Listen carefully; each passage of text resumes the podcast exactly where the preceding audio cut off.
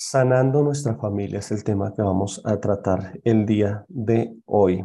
Y vamos a estar leyendo en Génesis capítulo 37 de la siguiente manera. Dice el versículo 1 de Génesis 37. Habitó Jacob en la tierra donde había morado su padre, en la tierra de Canaán. Esta es la historia de la familia de Jacob. José, siendo de edad de 17 años, apacentaba las ovejas de sus hermanos.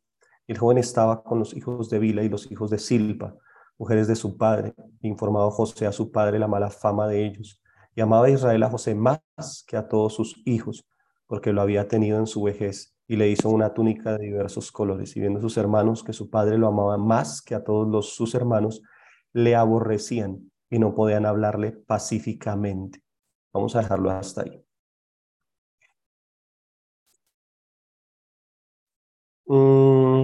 Este tema que estamos hablando hoy es un tema bien importante. ¿Por qué? Porque cuando Dios crea la familia, Dios crea la familia con el propósito de bendecirnos, Dios crea la familia con el propósito de que sea un lugar de refugio, que sea un lugar donde haya paz, donde haya tranquilidad, donde haya armonía. Dios crea la familia como un lugar seguro, como un lugar allí en Génesis 1 y 2, eh, como un huerto del Edén, un huerto del Edén donde el ser humano sea guardado, donde el ser humano sea protegido, donde no haya soledad, un lugar donde no haya eh, destrucción, donde no haya em, ningún tipo de, de, mal para el ser humano. Dios idea la familia con el propósito de que nosotros seamos guardados, con el propósito de que nosotros tengamos un lugar seguro para nuestras vidas, para, para nuestro paso por esta tierra. Y entonces cuando, cuando Dios crea la familia, la crea con ese propósito en mente, Él dice, yo quiero un lugar donde el ser humano se sienta guardado, protegido. La familia es un lugar donde Dios ha ideado que el ser humano se sienta bendecido, donde haya cuidado de comienzo a fin. Fíjese que el diseño de la familia es el siguiente. Dios une de manera milagrosa a dos personas extrañas como lo son el esposo y la esposa, dos personas que nunca se han conocido. ¿sí? Eso es súper extraño, ¿no? Dos seres humanos que jamás se han visto en esta tierra, un día se ven, sienten atracción el uno por el otro e inician una relación tan íntima como lo es el matrimonio. Es la relación más íntima que puede existir en este planeta Tierra con otro ser humano. Y en ese momento nos da Dios el privilegio de tener hijos de crear una vida que no existía, de crear un carácter que no existía, de que se creen personas a nuestra imagen, a nuestra semejanza, ¿sí? Porque salen parecidos a nosotros en el carácter, en el temperamento, así sean tres, cuatro, salen parecidos en el rostro, en la altura, en la forma de ser, bueno. Hay algunos que salen con cosas que nosotros ni siquiera teníamos. Y Dios lo que hace es darnos una familia, nos da una familia para sentirnos guardados, protegidos, amados. Ese es el propósito allí en Génesis capítulo 1 y 2. Em, al usted tiene hijos y usted tiene hijos que son, que son vulnerables, que deben ser cuidados, que deben ser guardados. Ese es el propósito de los padres, proteger, guardar, cuidar. Y luego, eh, y entonces en la familia tenemos dos personas fuertes, como son los padres, y luego tenemos personas vulnerables, como son los niños. Y al pasar el tiempo, escúcheme bien, míreme acá la cámara, aquí están los padres, aquí están los hijos. Y al pasar el tiempo las cosas cambian, los fuertes se vuelven débiles y los débiles se vuelven fuertes. Y el diseño de Dios es perfecto, porque eh, el, fuerte que cuidaba al débil, que eran los niños, empieza a ser cuidado por el fuerte. Y ese es el diseño perfecto de Dios. Que cuando usted ya no tenga fuerzas, que cuando usted ya no esté en capacidad de cuidarse, haya otra persona que lo cuide a usted, que son sus hijos. Por eso las personas que deciden de alguna manera no tener hijos, bueno, es, es mala idea porque muchas personas luchan con tenerlos, ¿no? Entonces, ¿Cuál es el problema? El problema es que actualmente, a nivel mundial, la familia es donde más se vulneran los derechos de una persona. La familia es el lugar donde las personas más se sienten heridas. La familia es el lugar donde la gente es abusada sexualmente, es abusada eh, verbalmente, es donde más el ser humano es herido, es maltratado, es humillado, debido al pecado, debido a que Dios no está allí. Y entonces vemos aquí la familia de José, una familia absolutamente disfuncional. Decimos, wow, eh, sí, todo lo que le pasó a José fue fruto de su familia. A él no lo atacaron ni sus amigos, ni los enemigos del pueblo de Israel. A él no lo atacó un pueblo extraño, no, fue su propia familia la familia que Dios diseñó para que él lo cuidara, para que donde él fuera guardado, fue la misma familia que lo, que lo está atacando a él, es la misma familia que le está haciendo daño a él. Entonces, em, eso no suele suceder a nosotros y es que eh, a veces no tenemos esa familia que, que, que, hemos soñado muchas veces, esa familia que, que tal vez en algunas ocasiones quisiéramos tener.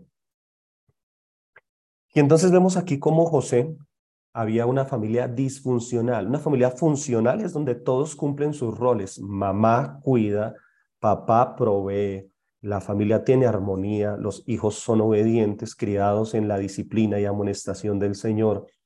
Y donde hay paz y armonía, donde los papás ordenan algo y los hijos obedecen, donde los papás dicen algo y los niños responden, sí señor, sí señora. Actualmente estamos aquí en esa tarea con nuestra hija menor y nuestro hijo, y es que se les llama y dicen, ¿qué? Entonces toca decirles, no, no se dice qué, se dice sí, señor. Se dice sí porque vas a, vas, a obedecer lo que yo te dije y señor porque yo soy tu autoridad. Y hay que enseñarles eso constantemente. Que se responde sí, señor, sí, señora.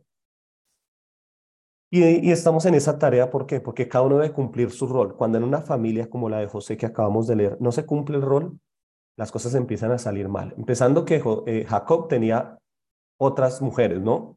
ya eso está mal, ¿sí? Dice que estaba con los hijos de Vila y con los hijos de Silpa, o sea, habían tres, dos mujeres más ahí metidas en la familia.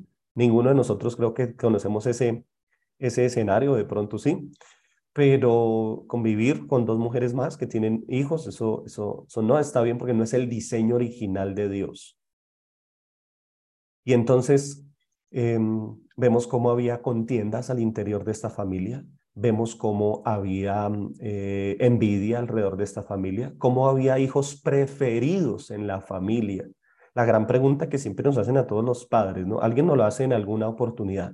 ¿Cuál es tu hijo preferido? Eh, eh, esta semana estuvimos visitando a un discípulo y surgía esa familia, esa pregunta en medio de la familia.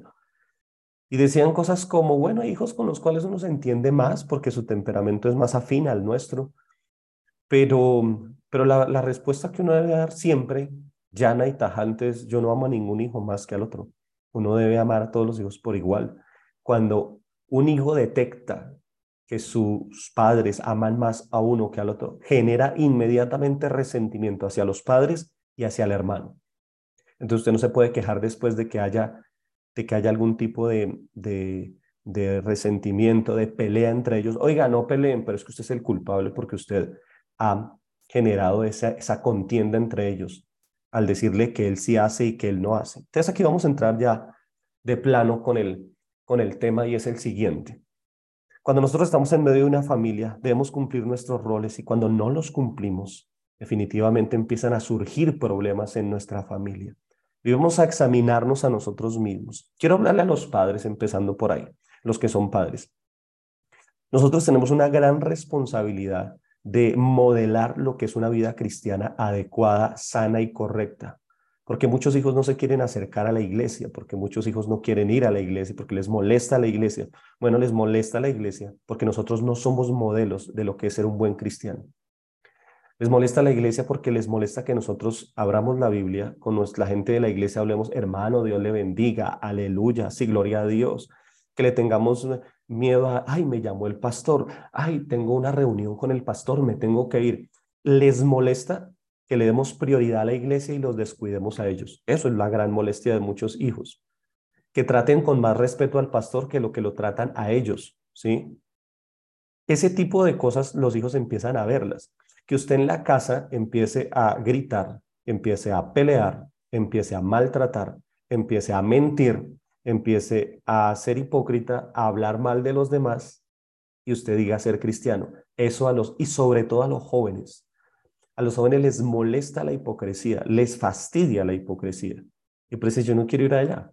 Yo que voy a ir allá hacia allá, pues mi mamá lo que es, mi papá cómo se comporta, ¿sí? Mi papá tratando mal a mi mamá, mi papá siendo una persona irresponsable, mi papá en ocasiones se emborracha y él asiste a la iglesia. O sea, esas cosas los jóvenes las ven y definitivamente dicen, yo no quiero saber nada de eso, yo no quiero ir allá, no me gusta, un lugar para ser hipócrita, no quiero ir allá. Y entonces tenemos que empezar a entender algo. La, la casa, el hogar, es el lugar donde debemos vivir el Evangelio. Es el lugar donde debemos practicar el Evangelio. ¿Mm? ¿Cómo trata usted a sus hijos cuando ellos cometen un error? ¿Con gracia o con ley? ¿Sí? ¿Qué hace cuando sus hijos cometen un error? ¿Les cae encima o les ayuda a arreglar el error? Yo escuchaba eso de, una conferencia que, que, escuchaba y me parecía muy chévere porque, porque Dios es así, porque Dios vio el error en que nos metimos nosotros y no se quedó desde el cielo recriminándonos ustedes, desgraciados, mire lo que volvieron el mundo, se dañaron todo. Dios no se quedó con eso. Dios buscó la solución y nos ayudó a salir de ese problema y todavía nos está ayudando.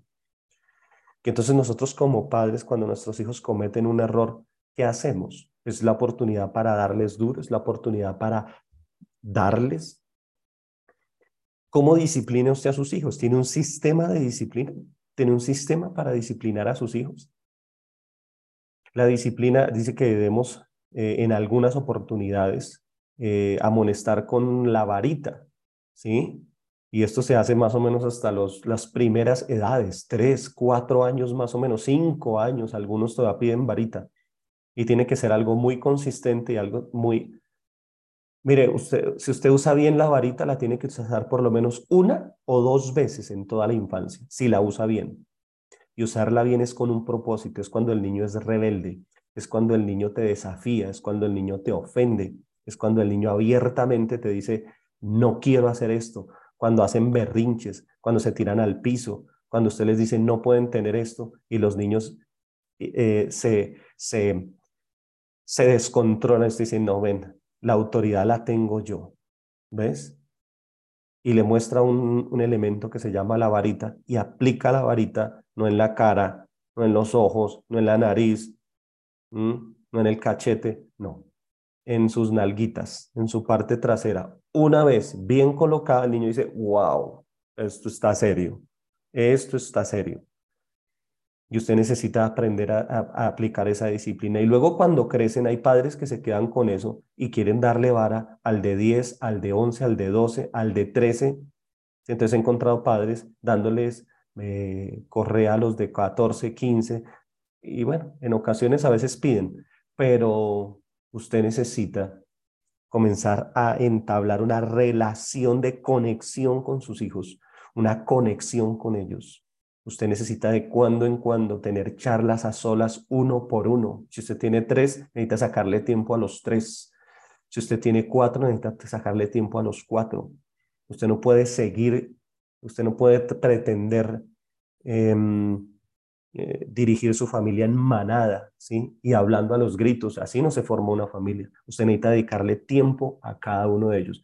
Creo que una de las fortalezas de nuestra iglesia acá en Bogotá es el discipulado uno a uno y el discipulado persona a persona. Por eso, hemos abierto el canal de WhatsApp, porque si usted necesita ayuda, usted necesita alguien con quien hablar. Y sí, a veces se generan muchísimas eh, peticiones, a veces el WhatsApp se llena de peticiones y bueno, sí, a veces es fuerte el trabajo, claro, pero pues bueno, esa es la idea, ¿no? Para eso uno se metió en esto, de ser pastor y de servir, ¿no? Y para eso se abrió el canal porque la idea es tener un discipulado persona a persona y creo que a veces lo que más resienten muchas personas en una iglesia es que van a la iglesia y no, ni siquiera pueden hablar con el pastor, no hay acceso a él y simplemente se van cada domingo. Los pastores no saben si la gente va o no va a la iglesia, si la gente tiene o no tiene problemas y para pedir una consejería es un, mejor dicho, un mar de requisitos. Usted necesita pastorear a sus hijos de, la, de esa misma manera, uno a uno, no en manada, uno por uno. Y entonces van creciendo, van avanzando y parece que a medida que avanzan se le van saliendo a usted de las manos. Claro, se van saliendo de las manos porque no hay relación, porque usted, porque no hemos tenido la capacidad de conectar con ellos, de conectarnos. Yo sé cuando estoy conectado con mis hijos y cuando no. Y la manera de uno conectarse con los hijos es con los tiempos a solas, cuando usted sale y comparte lo que a ellos les gustan. A mi hija le gusta salir a montar bicicleta, a mi hija le gusta ir a nadar, ir a, la piscina, le gusta ir a mm, montar patines, a mi hijo le gusta el fútbol, a mi hijo le gusta ir a cine. Entonces yo, tengo que intentar buscar esos espacios para conectar con ellos, para hablar, para que ellos hablen. Y en esas salidas ellos dicen cosas, hablan cosas. Y entonces mi hijo comienza, me comenzó a hablar de los novios que hay en el salón de clases de ellos y comenzamos a hablar del tema del noviazgo.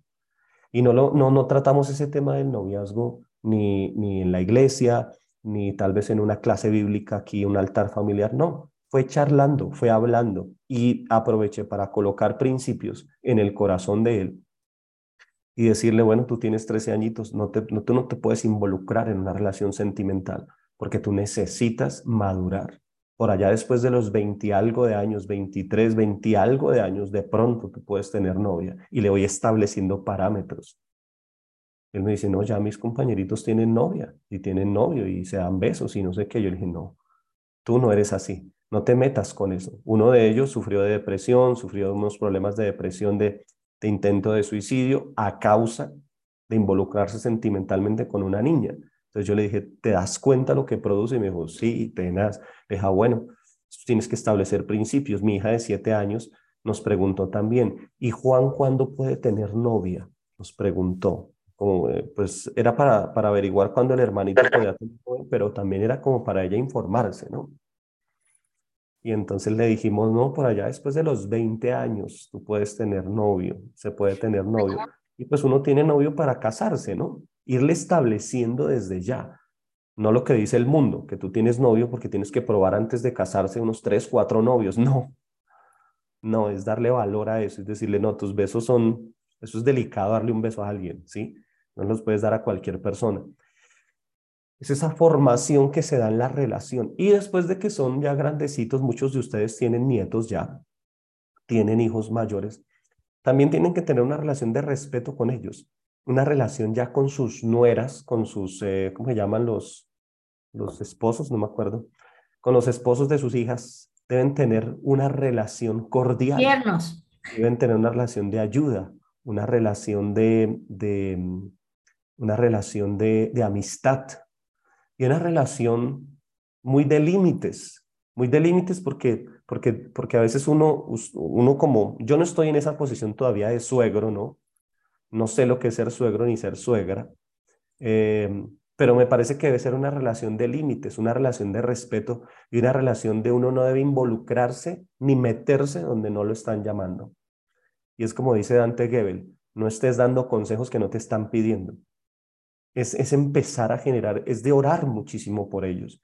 Muchos de ustedes les preocupan sus hijos, tienen eh, hijos ya mayores y les preocupa la situación de ellos, bueno, deben de orar mucho por ellos, pero no intentar ni solucionarle los problemas financieros, ni solucionarle los problemas personales, ni mucho menos meterse en, las, en los problemas entre ellos. O sea, eh, es un problema en el cual caen los padres y es intentar arreglar los problemas de la familia.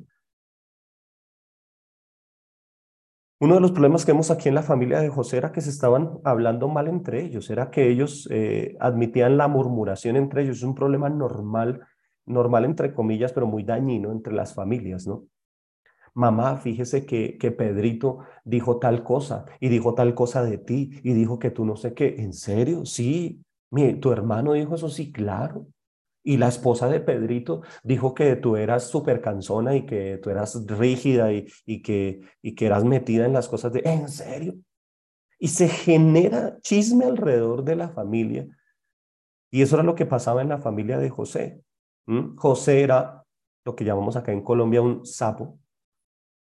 Era un metido porque empezaba a decirle, papá, mire que los hijos de Silpa y los hijos de Vila estaban haciendo esto y se fueron a hacer tal cosa. En serio, y Jacob se enervaba y decía, ¿ustedes por qué están haciendo eso? Y los hermanos se decían, ¿y mi papá cómo se enteró? José, José, y se generaba una cantidad de chismes alrededor de del hogar. Y entonces usted cómo maneja el hecho de que usted a sus hijos vengan y le, le, le coloquen chismes en sus, en sus oídos. Y es un principio que usted como una persona cristiana, cristiana, porque estoy hablando de las personas cristianas, debe establecer y decirle, oye, ven, no, no seamos chismosos dentro de la familia. Y que no usted como padre sea el promotor. Estoy hablando de a padre, hermanos. Aquí usted también es hermano, usted también es eh, tío, tía, Tal vez usted es el cuñado, usted es la cuñada, usted es la nuera eh, de, de, de, alguien. Pero la pregunta es, ¿usted tiene un principio de no generar chismes ni discordia en la familia? ¿O usted es lo primero que genera chismes y discordias? Esta época de Navidad, muchas personas la duelen, la sufren, no la disfrutan, sino la sufren. ¿Saben por qué? Porque durante todo el año han tenido una mala relación con su familia. Y se sientan a ver Netflix y ven una serie de Netflix, una película de Navidad, ven la gente con sus vestiditos, con sus sacos, buzos, sus jerseys de, de Navidad, ven las familias unidas en, en, familia y lloran porque dicen yo no puedo tener eso. No lo pueden tener porque durante todo el año han estado mal con su familia y no pueden tener una familia en paz y en armonía. Dicen tan bonito sería tener eso. Y entonces es que usted como persona cristiana, usted promueve la división o usted promueve la unidad en su casa? ¿Usted promueve la discordia? ¿Usted promueve el chisme, la división? Es que tal y tal están peleando. Sí, es que eso es, es terrible. Y es que la esposa de, de, tu hermano no, es descuidada. Y es que el esposo de tu hermana sí es, es terrible, es un tipo. Y se comienzan a generar esas conversaciones que dañan la familia. Y entonces usted tiene que examinarse, usted como padre, usted, es el llamado a detener eso. Se supone que usted es cristiano, tiene que detener este tipo de cosas.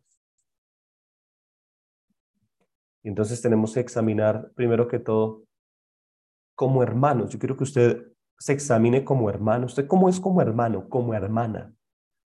Estamos criticando y hemos criticado mil veces a los hermanos de José. Uy, lo vendieron, lo tiraron en una cisterna. Me gusta lo que dice ahí los primeros versículos que leímos de Génesis 37. Dice que los hermanos de José no podían hablarle a él pacíficamente. ¡Wow! Es increíble, es muy bueno ese texto.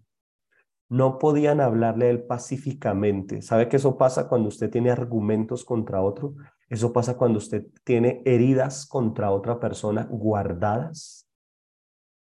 Usted comienza a hablarle fuerte a la persona. Se comienza a hablarle fuerte a sus hijos. Quítese de acá, no moleste. Le comienza a hablar fuerte a su esposo. No puede hablar pacíficamente. No puede hablar suave. No puede hablar con paz. No puede hablar con armonía. ¿Por qué? Porque usted tiene argumentos contra el otro que no ha solucionado.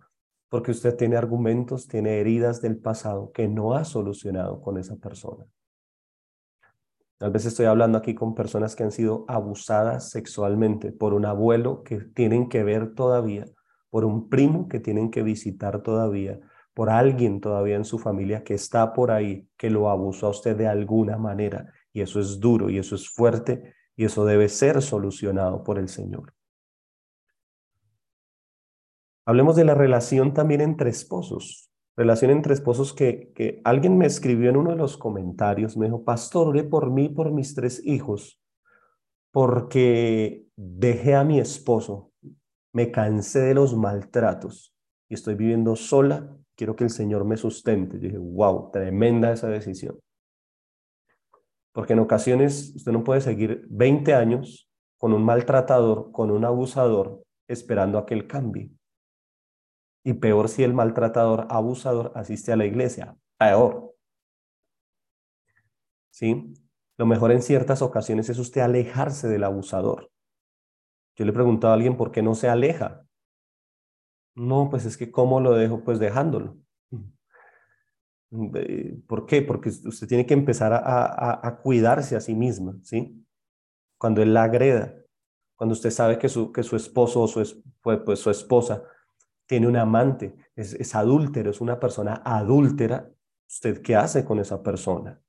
¿Sí?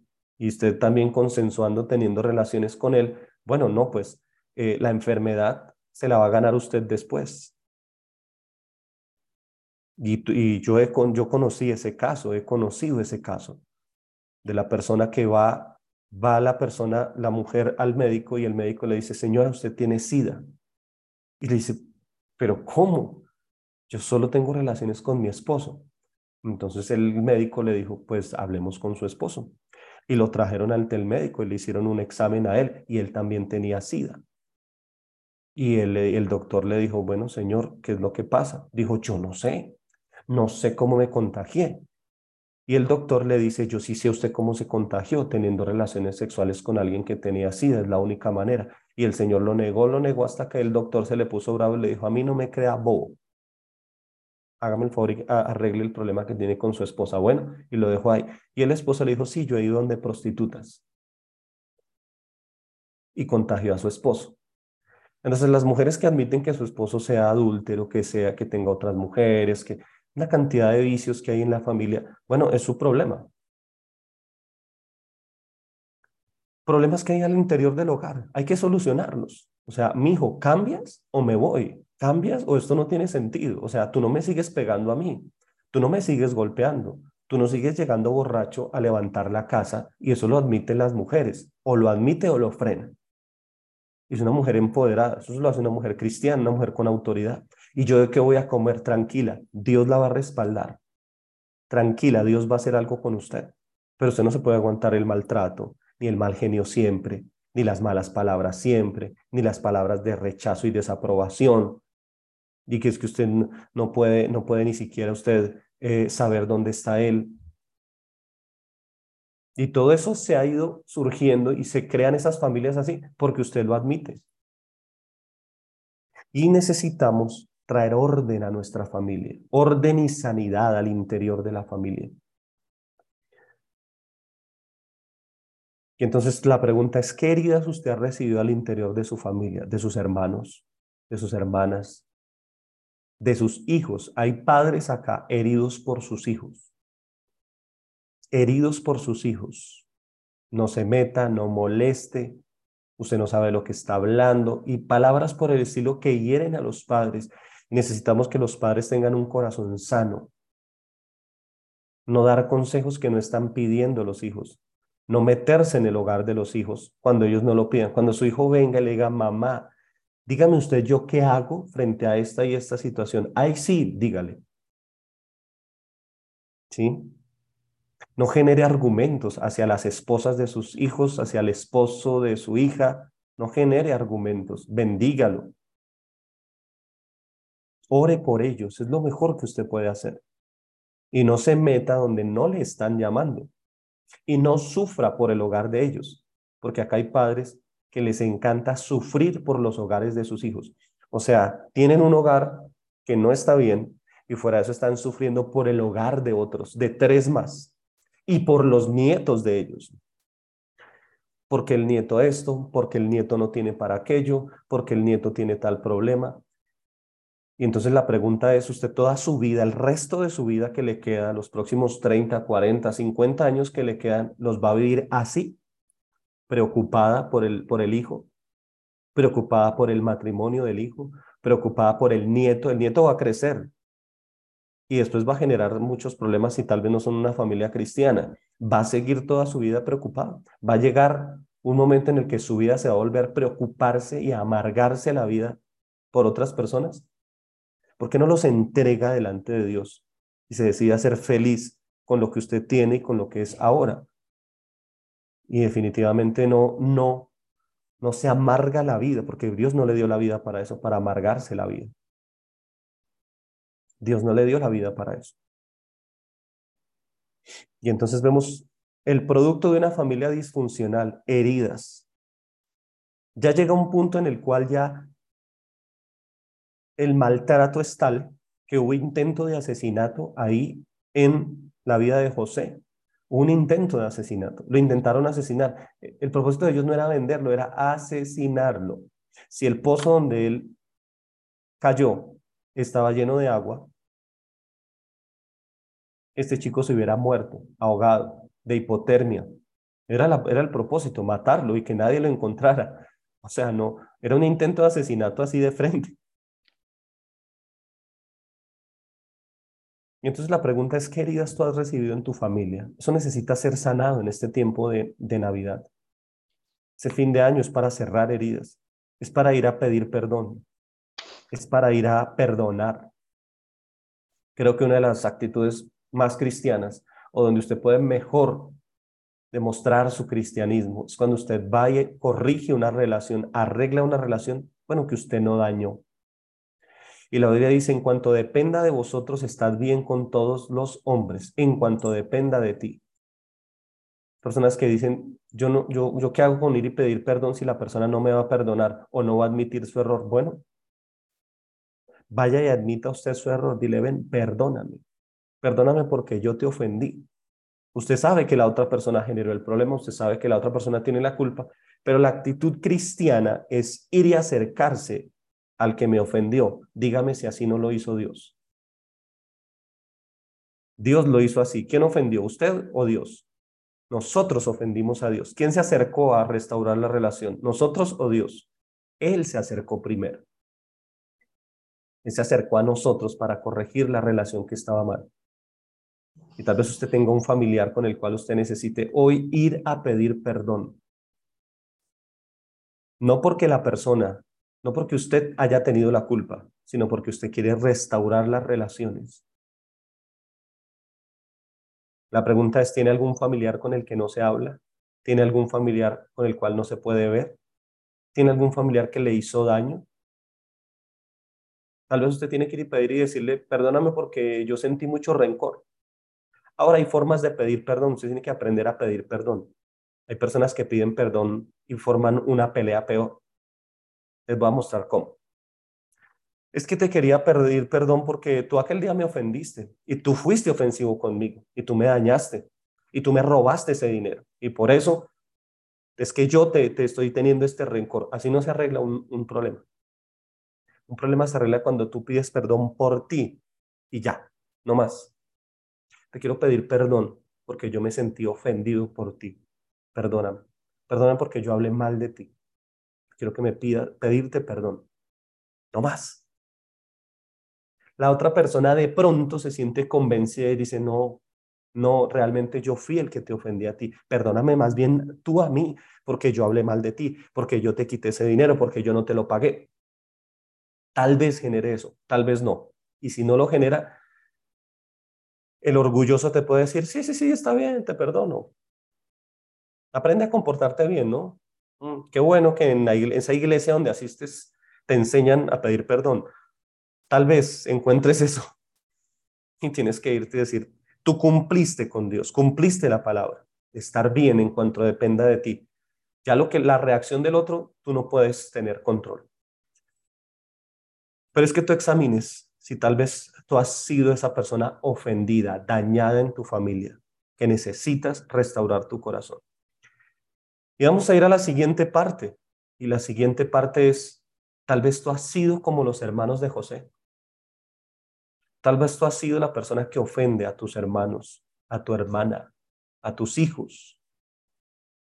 Tal vez tú has sido la persona que ha sido como los hermanos de José, que ha sido la persona que maltrata, que daña, la persona que habla feo, y tal vez por el con alguna excusa, el estrés de tu trabajo, frustraciones, la descargas en el lugar menos indicado.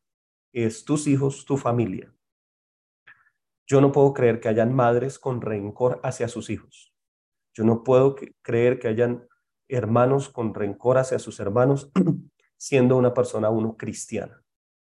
Yo lo he vivido, claro, que las familias no son perfectas, todo lo vivimos, pero la cuestión es tú qué haces con eso. Nosotros tenemos todas las armas, nosotros tenemos todas las ayudas, las herramientas para procesar todo ese tipo de cosas y no reaccionar como una persona del mundo. Y necesitamos nosotros poner en práctica todo lo que la Biblia nos dice. Entonces pregúntate si tú, si tú has ofendido a alguien en tu familia, si tú has sido como los hermanos de José, que has dañado, que has maltratado con tus palabras a tus hijos. O sea, si tú lo único que tienes para corregir a tus hijos es un grito y una palabra fea, te hacen falta muchísimas herramientas para criar a tus hijos. O sea, si lo único que tú tienes para criar a tus hijos es un golpe, es un grito y es un maltrato verbal, lo siento mucho. De verdad te hace falta muchas herramientas. En una ocasión tuve una consejería con una persona y me decía, necesito que me ayudes porque mi hijo de siete años me dice, te odio, te odio, yo no te quiero, te odio. Yo le dije, ¿en serio tu hijo te dice así? Me dijo, sí, siete añitos. Me decía, te odio, no te quiero, no te acerques a mí. Y usaba ese tipo de palabras. Inmediatamente yo le dije a ella, ven, ¿tú cómo lo tratas a él? Yo bien, me dijo bien, yo lo trato bien, yo a él lo trato bien. Yo le dije, ¿en serio tú nunca le has dicho eso? O sea, porque los niños eh, replican lo que uno les ha dicho, o sea, ellos son copias en blanco. Tú les das palabras y ellos después las utilizan. Ellos no tienen de dónde o dónde escuchó eso de te odio. Bueno, la cuestión fue tan grande que yo dije, bueno, tengo un amigo que es cristiano y que es psicólogo, le dije, no, ven, habla con esta persona que es psicóloga y pues ya, ya trata el tema con él porque se salió de mis manos, porque pues no admitía como ciertas cosas que yo le estaba diciendo y dije, bueno, voy allá. Y allá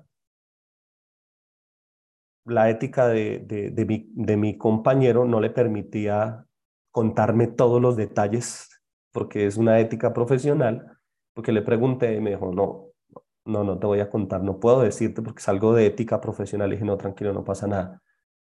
Pero yo simplemente le hice la pregunta, le dije, ¿sí o no que, él, que, ella, que ella maltrata a sus hijos? Me dijo, sí. Claro, hay maltrato, hay maltrato verbal. O sea, te odio, no te quiero y quítate de aquí. Él lo había escuchado alguna vez de su mamá. Y él, en algún momento, empezó a usar lo mismo. Y esto es claro en nuestras familias. Tenemos que empezar a examinar la forma en que tratamos a nuestra familia.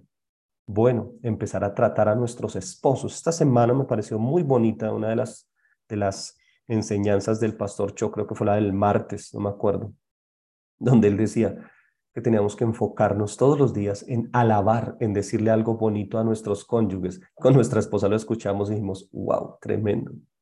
Tremendo porque uno se enfatiza siempre en lo incorrecto. Ayer estaba oficiando una boda y sabe que, que el romanticismo, el romanticismo es, es, es eso, el romanticismo es, es enfocarse solo en los puntos buenos de una persona. Ese es el romanticismo. O sea, usted, los que son casados acá, ¿Usted por qué se enamoró de esa persona? Pues porque usted estaba enfocado 100% en las cualidades de la persona.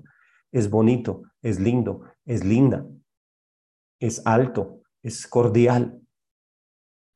Y yo no sé si en algún momento cuando usted se iba a casar o se iba a vivir con esa persona, no sé cómo inició su matrimonio, muchas personas le dijeron, no, esa persona no. Siempre hay alguien que nos dice, no. Y uno no escucha. Uno no escucha. ¿Por qué? Porque uno está enamorado y uno no escucha las cosas malas que, que, se ven en la otra persona. ¿Qué pasa cuando pasa el tiempo en el matrimonio? Eh, se cambian las cosas. Usted se desenfoca de las cosas buenas de la persona y se empieza a enfocar en que es un desordenado, en que llega tarde, en que come mal, se viste mal, en que es un guache en la casa, en que ella es desordenada, en que ella es descuidada. Y se empieza a enfocar en todo eso. Y ahí es cuando se pierde el enamoramiento.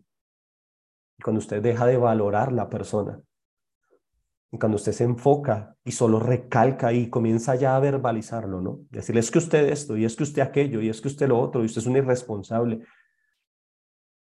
Y ya eso no tiene nada que ver con el lenguaje de fe y me pareció muy bueno lo que esta semana eh, aprendíamos en, en uno de los mensajes de fin de año, de cómo preparar nuestro corazón para el fin de año. Me pareció excelente esa parte y es empezar a enfocarnos. Y si usted empieza a hablarle en fe a sus hijos y empieza a dar halagos en vez de dar críticas, ah, las cosas cambian en el hogar.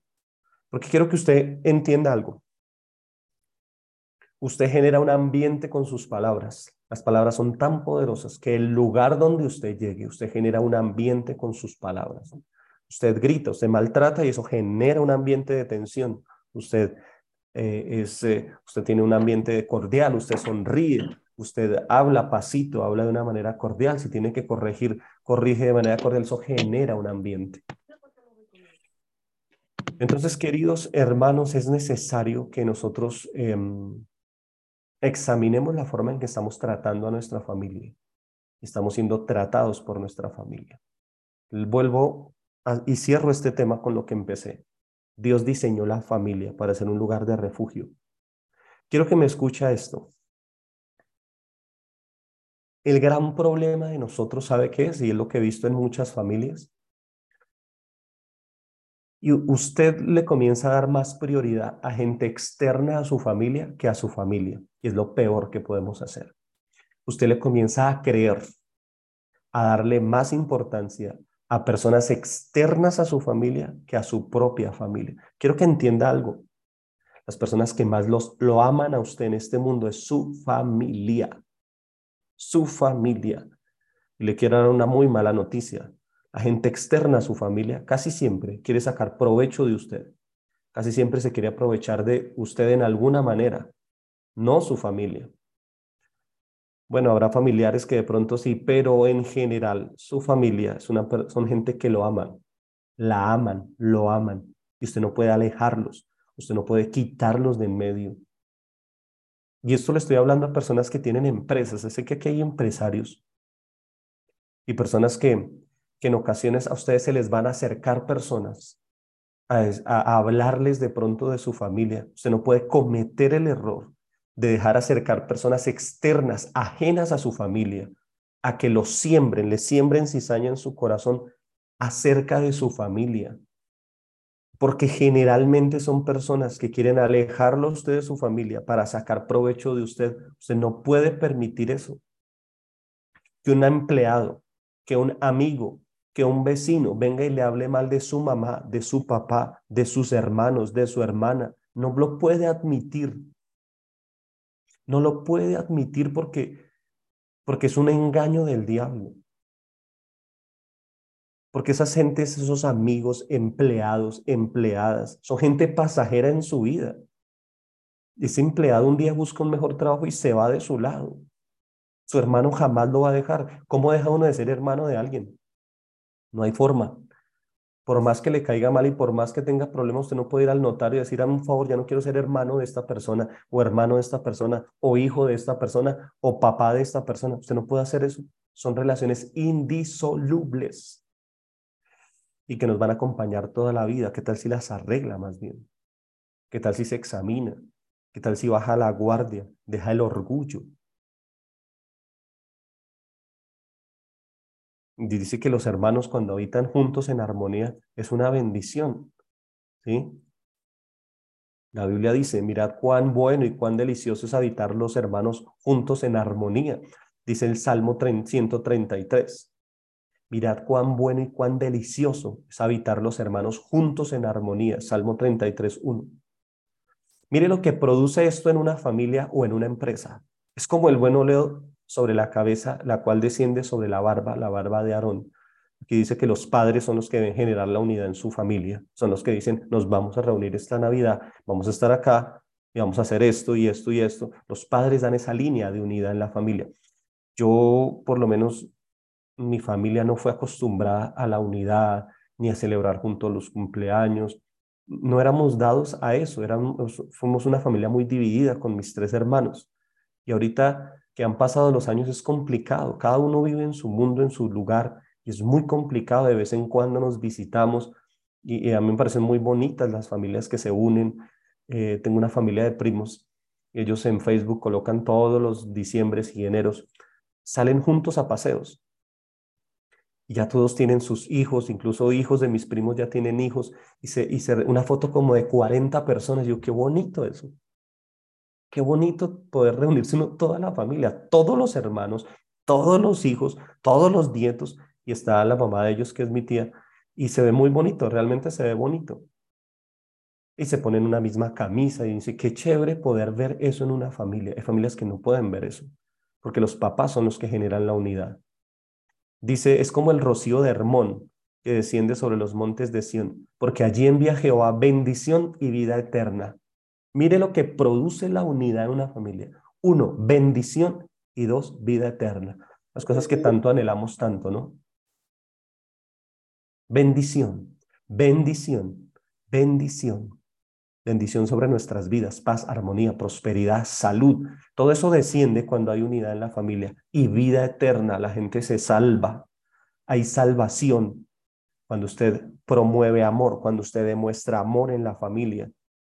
Y a veces queremos, sí, prosperidad y queremos que nos vaya bien y queremos que el otro año sea diferente. Creo que el otro año va a ser diferente en la medida en que sanemos nuestras relaciones familiares en que al interior de nuestra familia nuestros hijos pequeños crezcan viendo unidad, perdón, paz, armonía y no división, chisme, peleas, contiendas, porque ellos se van a volver así. Ellos van a decir, ah, claro, uno con, los, con la familia, uno tiene contiendas, iras, se vale, es válido hablar mal de los demás en nuestra familia, es válido chismear de los demás. Ellos empiezan a, a recibir esa forma de comunicación. Y entonces, ¿qué es lo que se debe hacer para sanar nuestras relaciones familiares? Si usted ha sido como los hermanos de José, usted necesita acercarse a pedir perdón. Demuestre que usted es cristiano. Demuestre que el orgullo no le gana a usted. Demuestre que el orgullo no es más grande que usted. Demuestre que el amor de Dios está en su vida. Pida perdón. Pida perdón. Acá hay personas que necesitan acercarse a familiares a pedir perdón, a restaurar relaciones, a decir, perdóname, perdóname. Yo hablé mal, yo maltraté, yo no te he pagado este dinero. De pronto hay algún aquí, algún cristiano que tiene una deuda pendiente con alguien, pida perdón. Pida perdón por no haber pagado esa deuda. Pida perdón por el maltrato, pida perdón por las malas palabras.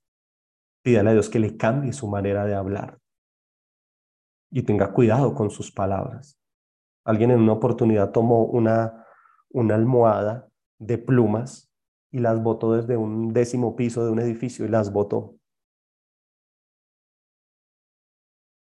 Porque estaba hablando con alguien que le estaba, le estaba maltratando y le estaba diciendo que le perdonara por unas palabras que le dijo. Y le dijo, mira, las palabras que tú me has dicho son como las plumas que yo acabo de botar. Tú estás intentando recoger esas palabras, restaurar esas palabras, pero esas palabras ya se dijeron, ya fueron sueltas. Y a veces en ocasiones nuestras palabras tienen tanto poder que se quedan grabadas en el corazón de las personas. Tiene que tener cuidado con sus palabras, con lo que le dice a sus hijos, a su esposo, en un momento de ira. Hay personas que han maldecido su hogar, hay personas que maldicen sus hijos, la salud, ojalá no te hubiera conocido, este matrimonio fue un error. Es mejor que nos separemos. Es mejor que acabemos con esto. Ese tipo de cosas el diablo las escucha y apenas el diablo escucha separación en un hogar, es como cuando una mosca encuentra algo podrido en un lugar e inmediatamente es atraída por eso. Usted no, no puede estar mencionando a cada rato la palabra separémonos, separémonos, separémonos por cualquier cosa. Quiero hablarle a las mujeres celosas que hay acá. Usted no puede ser una mujer celosa todo el tiempo o usted resuelve eso, usted dice, eso no, definitivamente usted tiene otra persona, ok, chao, hasta luego, se acabó esto, hago mis maletas y me voy, pero usted no puede estar toda la vida, 5, 10 años, con celos y con inseguridad, o sea, no. Se necesita resolver eso. Entonces, los hermanos de José nunca pudieron resolver sus, sus diferencias con José, nunca se pudieron comunicar, y aquí entra allá la solución de todo esto.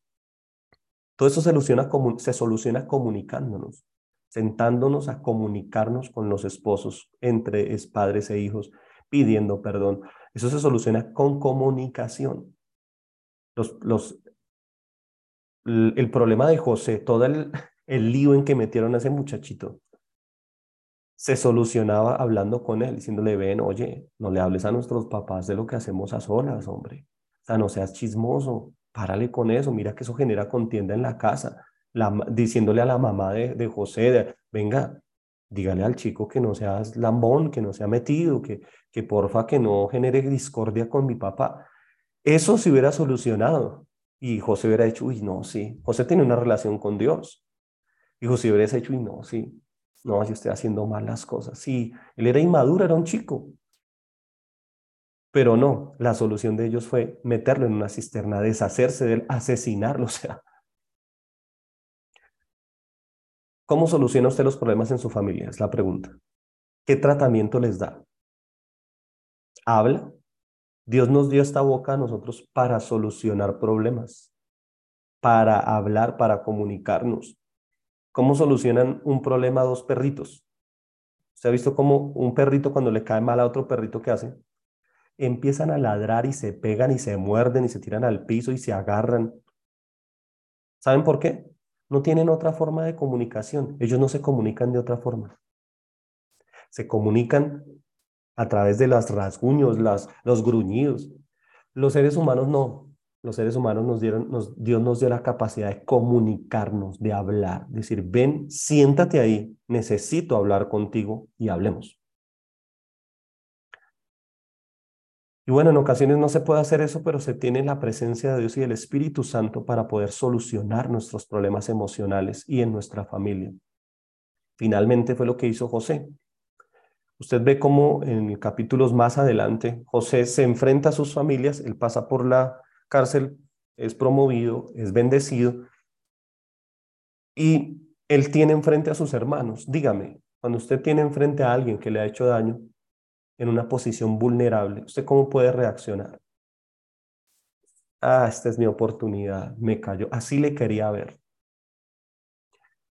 ¿Usted qué hace cuando alguien está en una posición vulnerable que tal vez le ha ofendido a usted? José dice que él se apartó apenas los vio y dijo, wow, mis hermanos. Él se apartó y dice que gritaba. Quiero que lea el texto y lo busque. Él gritaba, ¿sabe qué? Recibiendo sanidad interior. Yo no me imagino allá José, Dios, me duele, me duele, ahí están, ellos me maltrataron, quisieron asesinarme. Tirado en el piso gritando, dice que, que se escuchaba el grito en toda la casa. Gritando del dolor que, que sentía. Él quería cogerlos y, y, acabarlos. Eh, su carne se levantó y decía, tengo el poder para hacerlos sufrir, los voy a meter en cárceles, quería abalanzarse sobre el mayor y golpearlo y no le podía decir nada, estaban postrados, darle una patada en la cara, se le pasaron todos los pensamientos a José por la mente, decía, Dios. Pero su relación con Dios lo llevó a decir, los perdono, creo que él gritó cuando dijo, los perdono. Los perdono, perdono el abandono, perdono el rechazo, Perdono, Dios, el maltrato, perdono. Y dice que él fue libre ahí, fue libre, fue libre, fue libre. Y pudo ir a presentarse, se secó las lágrimas, no sé si se maquilló como se maquillaban los faraones, se presentó delante de ellos. Sí los trató, sí les trató el corazón, probó el corazón de ellos, que ese es otro tema pero no los maltrató, no les hizo daño. Al final les dijo, yo soy José y ustedes no me enviaron acá. Fue el propósito de Dios. Él entendió el propósito de Dios en medio de las heridas del maltrato. Dijo, Dios tiene un propósito con todo esto, unirnos, que nos amemos, que cerremos filas como familia. Ustedes no me enviaron acá, fue Dios. Y Dios me envió para protegerlos a ustedes. O sea, vio el propósito espiritual en todo. Él no se quedó con ustedes, me maltrataron, ustedes me intentaron asesinar, no. Él vio todo espiritualmente. Él dijo, todo esto tiene un propósito espiritual. Así que, em, querida célula, eh, usted necesita sanar su corazón con su familia. Necesita resolver los problemas que hayan con ellos. Finalizo con esta historia. Una persona regresó de la guerra de Vietnam. Regresó esta persona después de prestar su servicio en Vietnam, allí en Estados Unidos, y desde el aeropuerto hace la siguiente llamada a su familia. Hace la siguiente llamada a, a sus familiares, a sus padres. Le dicen, papá, mamá, ya llegué. Llegué de la guerra de Vietnam. Oh, qué bueno, qué súper, todos, qué feliz. ¿Cómo estás? No, bien. Y este chico les comienza a decir lo siguiente a los papás. Les dice, papás, necesito hacerles una consulta. Lo que pasa es que viene conmigo una persona de, de, mi compañero de, de, batalla, un compañero de, de Vietnam, y él no tiene a su familia cerca. Y él quiere quedarse con nosotros, yo, yo quiero que se quede con nosotros. Y todos dijeron, sí, claro, tráelo. Y él dice, mamá, lo que pasa es que eh, él tiene ciertos problemas que le pasaron en la guerra. Fíjate que él perdió eh, uno de sus ojos. Y, además de eso, él perdió eh, una de sus dos perdió sus dos piernas con unas minas allí en Vietnam. Y la mamá le empieza a decir, ay no, mi hijito, pero es que recibir una persona así lisiada y eso es un problema. Y sin mamá, y él perdió uno de los brazos también. Y por uno de los oídos no ve, no escucha bien. La mamá dice, ay no, mi hijito, ¿usted cree que es que con una persona así en la casa uno, uno qué hace? No, mi hijito, ¿por qué no le dice que se vaya a otro lugar? Le dice, ay mamá, y además de eso, la cara la tiene destrozada porque una bomba le estalló cerca y le quemó toda la cara. Ay, no, mi amor, eso es muy desagradable, le dijo. Dijo, no, no, no, no, no me traigo una persona así aquí a la casa. El chico llegó.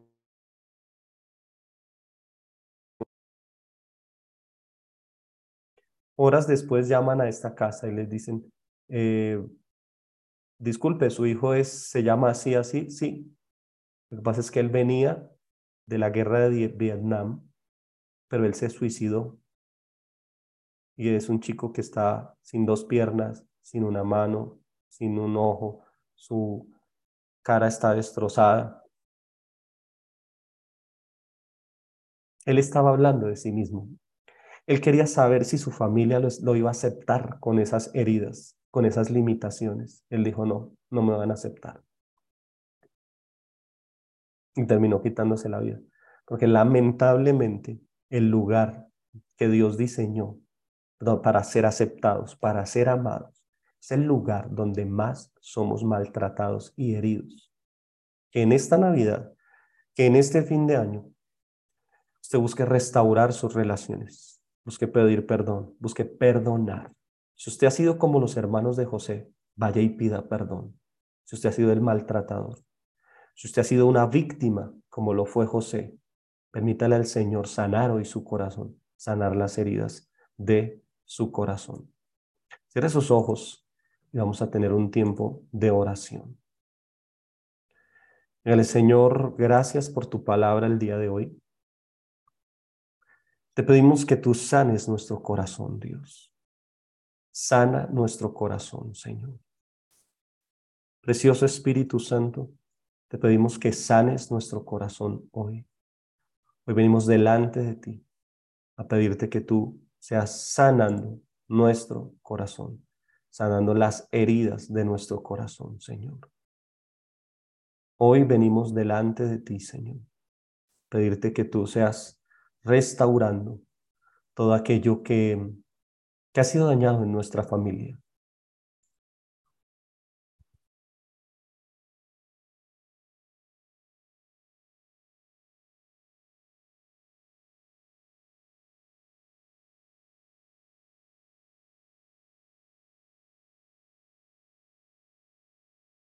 hable con el Señor.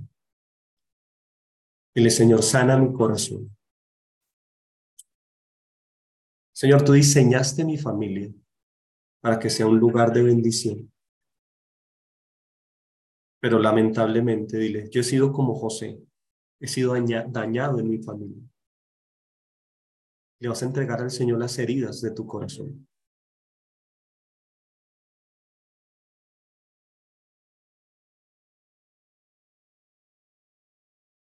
Es decir, Señor, me duele el maltrato de mis hijos, me duele el maltrato de mi esposo, me duele el maltrato de mis hermanos, de mi hermana, de mi hermano. Me duele la soledad.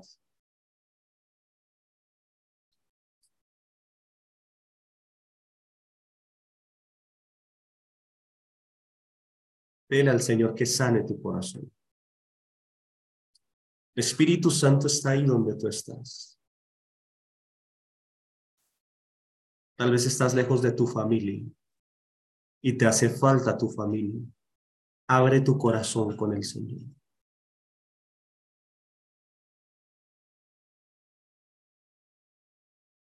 Tal vez nunca tuviste un padre a tu lado, una madre a tu lado. El Señor sana mi corazón.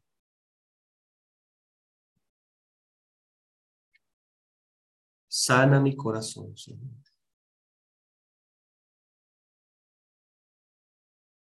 Pídele al Señor que sane tu corazón. Tal vez hay un abuso sexual que no has resuelto Dile, Señor, te entrego ese abuso sexual de ese familiar, de ese padre, de ese abuelo, de ese tío, de ese familiar, esa persona donde me dejaban cuidando. Señor, te entrego ese dolor en mi corazón.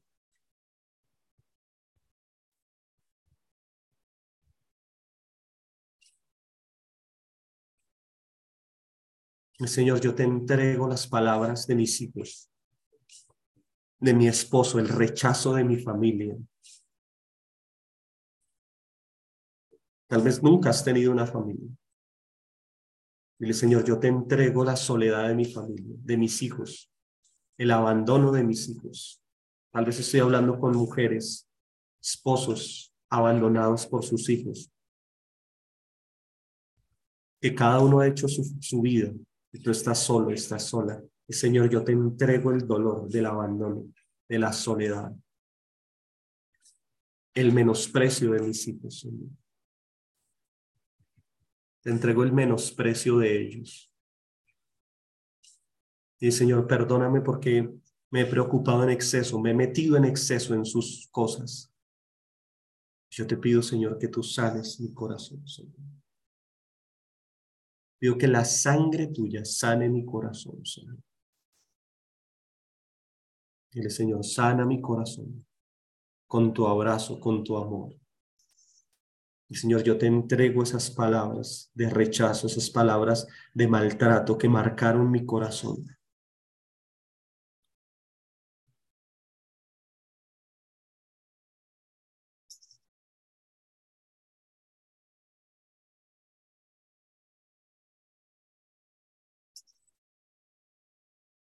Pídele al Señor que sane tu corazón.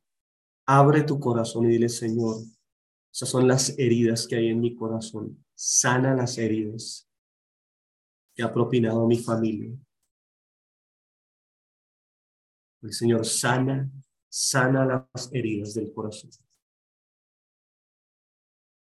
No quiero seguir herido, no quiero seguir herido con mi papá, con mi mamá, con mis hermanos, con mis hijos. Vas a perdonar a tus hijos. El Señor, perdono a mi hijo por lo que dijo.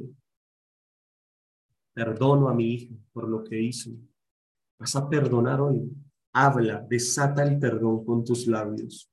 Vas a desatar el perdón con tus labios. Vas a decir, yo perdono. Di el nombre de la persona. Dile, yo te perdono, como si la tuvieras enfrente. Y vas a abrir tu corazón y vas a decir, te perdono porque me maltrataste, porque dañaste mi estima, porque me sentí lo peor, me sentí rechazado. a perdonar a tu esposo. Vas a perdonar a tu esposo, tu esposa. Vas a perdonar.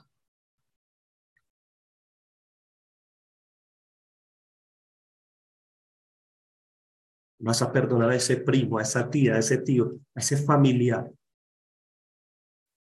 Y le vas a decir, Señor, sana mi corazón, como sanaste el corazón de José. Sana mi corazón. Entrégale al Señor las heridas, el maltrato. Él fue varón de dolores, experimentado en quebrantos. Él tomó nuestros dolores, Él cargó con nuestras enfermedades. Él fue rechazado. Y le Señor, yo te entrego el rechazo que he sentido de mi familia. Entrégale ese rechazo al Señor. Jesús fue rechazado para que tú fueras aceptado.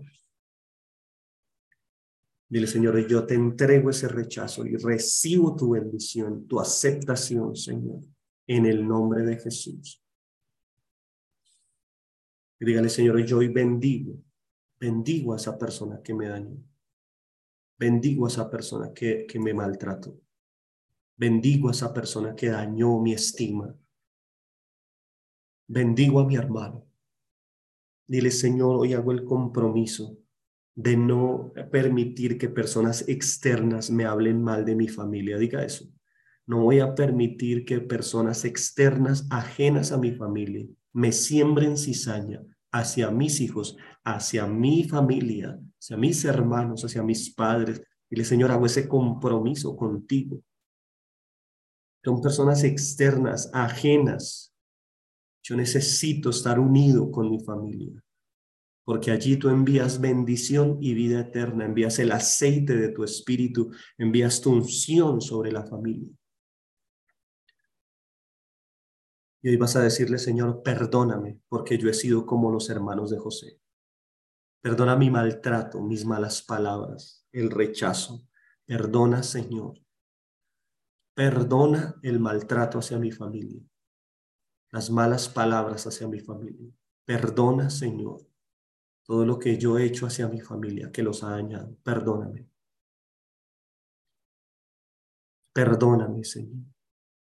Perdóname por maltratar a mi familia, por dañar a mis hijos con mis palabras fuertes. Perdóname, Señor, por generar heridas en el corazón de mis hijos, fruto de mi frustración, de mi ansiedad.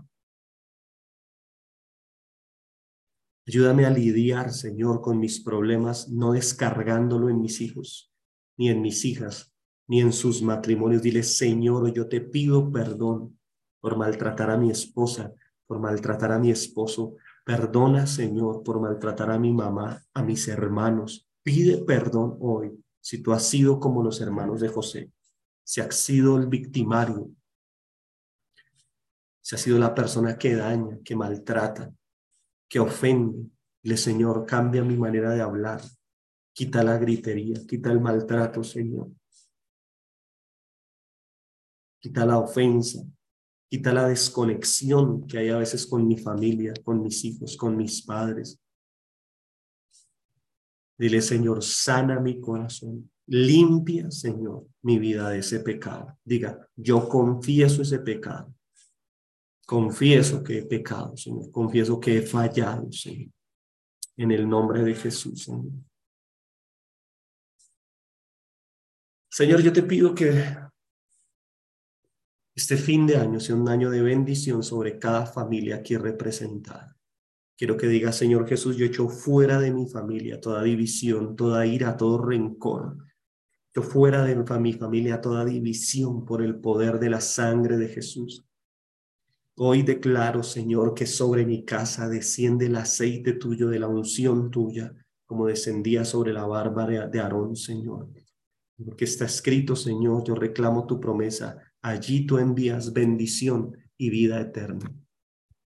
Allí envías tu bendición y vida eterna. Dígale eso al Señor. Dígale, Padre, gracias, porque allí en mi casa tú envías bendición y vida eterna, porque hay perdón, porque hay unidad. Señor, desato unidad sobre cada familia que hay acá. Unidad en los corazones, unidad en las familias, Dios. En el nombre de Jesús, desato la unidad tuya, Señor, sobre cada hogar. En el nombre de Jesús. Abraza a cada persona que se siente solo en medio de una familia, que está en medio de una familia pero se siente solo. Abraza, Espíritu Santo, abraza con tu amor. Padre, desato tu amor sobre cada vida. Desato tu amor sobre cada persona que está acá, Señor. Dile, Señor, yo necesito tu abrazo, tu paternidad, tu cuidado. Señor, hoy bendigo cada familia que está aquí representada Bendigo sus hogares, sus familias, sus relaciones interpersonales. Sánalas. Desato gracia para tratar a las otras personas. Tú nos tratas a, nosotros con gracia, pasando por alto nuestras faltas. Ayúdanos a tratar con gracia a las demás personas, Señor. Bendigo este fin de año, bendigo, Señor, este fin de año. Declaro que será el mejor fin de año para ellos. Declaro que las familias estarán unidas, declaro que habrá unidad en cada familia. porque donde hay unidad, Señor, hay vida eterna, hay salvación, hay bendición. Pido que la bendición que viene fruto de la unidad se haga manifiesta en cada una de estas vidas, en el nombre poderoso de Jesús, Señor. Desato unidad sobre los hogares, desato unidad sobre cada casa, prosperidad en las empresas que hay aquí, Señor, en los empresarios, prosperidad, Señor, en cada uno de los proyectos. Trae bendición donde hay unidad, Señor. Trae la bendición tuya hasta que sobre y abunde. Padre, bendigo cada una de estas casas en este fin de año, Dios. Y declaro que el 2023 será un año de unidad, de unidad familiar, de paz y de prosperidad. Bendigo, Señor, cada familia que está en este lugar, Señor. Pido que quebrantes todo plan del diablo contra ellos, todo espíritu inmundo de división, de contienda, de ira, de chisme, de murmuraciones, reprendido en el nombre de Jesús. Desato paz y armonía en cada hogar, en el nombre de Jesús, Señor. Amén. Y amén. Muy